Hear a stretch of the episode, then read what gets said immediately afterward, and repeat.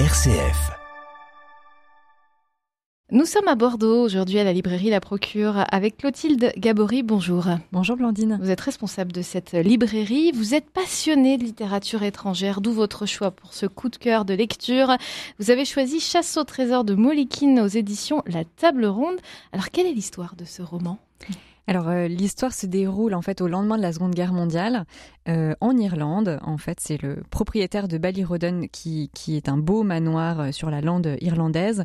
et ce propriétaire vient de décéder et le notaire s'apprête en fait à annoncer à la famille qui hérite de la fortune, ou plutôt qui hérite des dettes, puisque en fait, voilà, l'histoire c'est donc l'histoire de cette ruine d'une famille d'aristocrates irlandais.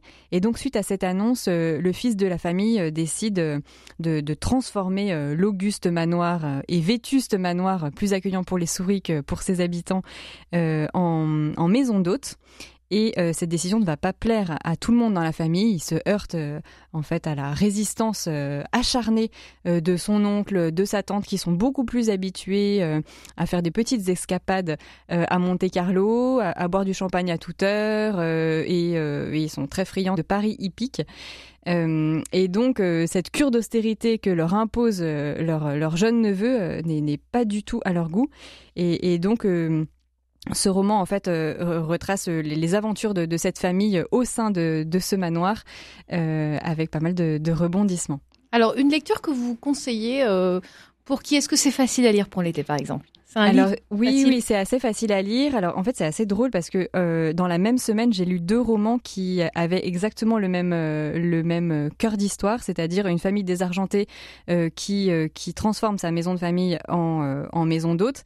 Et les deux romans ont, ont, vraiment deux tonalités différentes. L'un était très très très léger, très livre de plage. Donc celui-ci, c'est les Chroniques de Bond Street par l'auteur de, des enquêtes d'Agatha Raisin. Donc peut-être que certains auditeurs connaissent.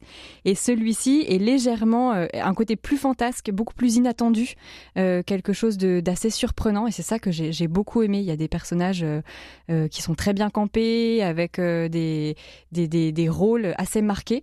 On est parfois un peu assez proche, en fait, presque du, vaudeville ou voilà ou du théâtre. Et franchement, j'ai beaucoup aimé ce roman qui a un côté aussi assez satirique. Un livre accessible, en fait, c'est facile. Oui, c'est assez facile, c'est assez facile à lire. On va terminer justement euh, Clotilde Gabory en rappelant euh, les références de ce livre qui existe en format poche Qui existe en format poche, c'est ça, il est paru en 1952 et donc cette année c'est une réédition qui est parue du coup euh, dans la collection La Petite Vermillon aux éditions La Table Ronde.